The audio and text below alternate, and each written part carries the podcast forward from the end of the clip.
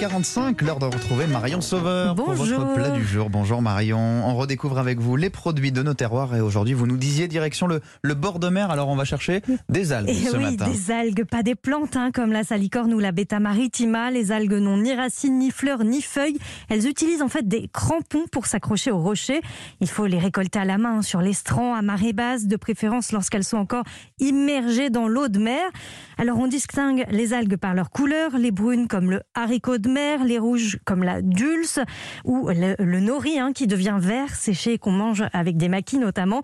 Et puis les vertes comme la laitue de mer au goût proche de l'oseille. Pour les cuisiner, l'idéal c'est de les récolter fraîches, mais on en trouve aussi séchées dans les magasins bio ou dans les épiceries spécialisées comme les épices Rollinger. Comment est-ce que vous nous proposez de les cuisiner alors ces algues? Eh bien, cru en tartare avec des œufs. Alors, si vous avez la chance d'être en bord de mer, allez cueillir des algues fraîches comme la dulce. Elle est facile à trouver sur les littoraux. Sinon, vous pouvez acheter des algues séchées. Vous les réhydratez toute une nuit avec un peu d'eau et d'huile d'olive.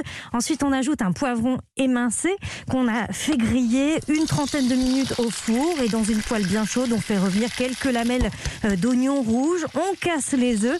On ajoute le tartare d'algues par-dessus et on laisse cuire jusqu'à ce que le blanc de l'œuf soit bien cuit.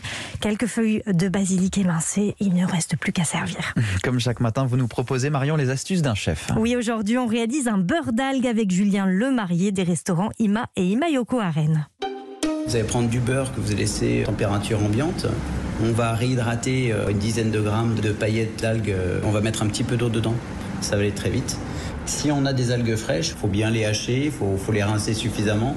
Il va falloir peut-être ressaler un petit peu, euh, parce que c'est vrai que quand ça sèche, bah, naturellement, le sel est plus concentré. Et quelques zestes de citron aussi.